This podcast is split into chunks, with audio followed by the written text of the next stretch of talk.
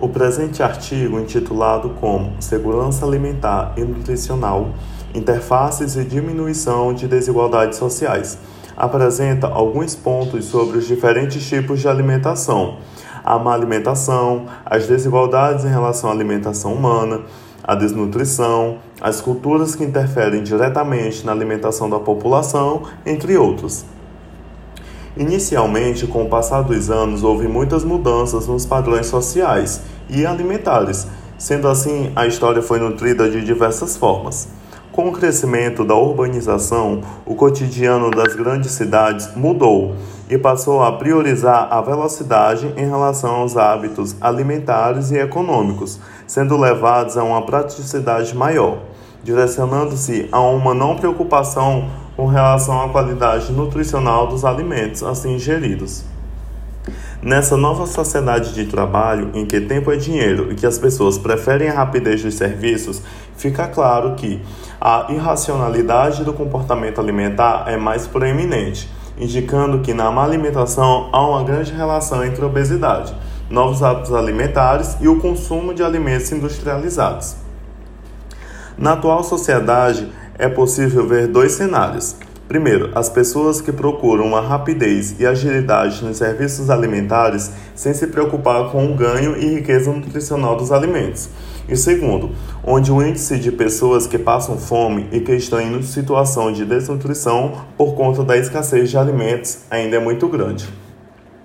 O artigo traz alguns questionamentos e induz o leitor a procurar repensar na saúde e na sua segurança alimentar onde começou a se falar em segurança alimentar a partir da Segunda Guerra Mundial, em que é preciso se preocupar com a quantidade, a qualidade e a regularidade no acesso e de disponibilidade de alimentos. Exemplo disso são locais em que tem uma determinada área ou região que produz um determinado tipo de alimento e em grande quantidade. Mas se a população não pode ter acesso, o status de segurança alimentar não pode ser configurado, pois nem todos têm alcance. A comida vai muito além do ato de ingerir determinado alimento. Os alimentos eles mudam conforme a religião, os aspectos históricos, a cultura nutricional que o indivíduo está rodeado e as comidas estão repletas de aspectos históricos, sociais, culturais e psicológicos onde é possível ver aspectos históricos nas reuniões familiares aos domingos ou nas datas comemorativas, nos aniversários e no fato de estar todos ao redor da mesa celebrando e alimentando-se.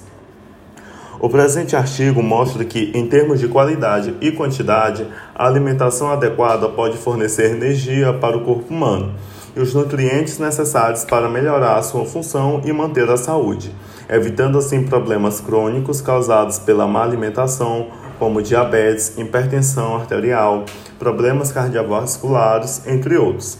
Portanto, é de grande importância estabelecer ligação entre contextos políticos, econômicos, ambientais, sociais e históricos para compreensão do desenvolvimento da nutrição e, portanto, poder repensar e reduzir muitas das desigualdades atuais.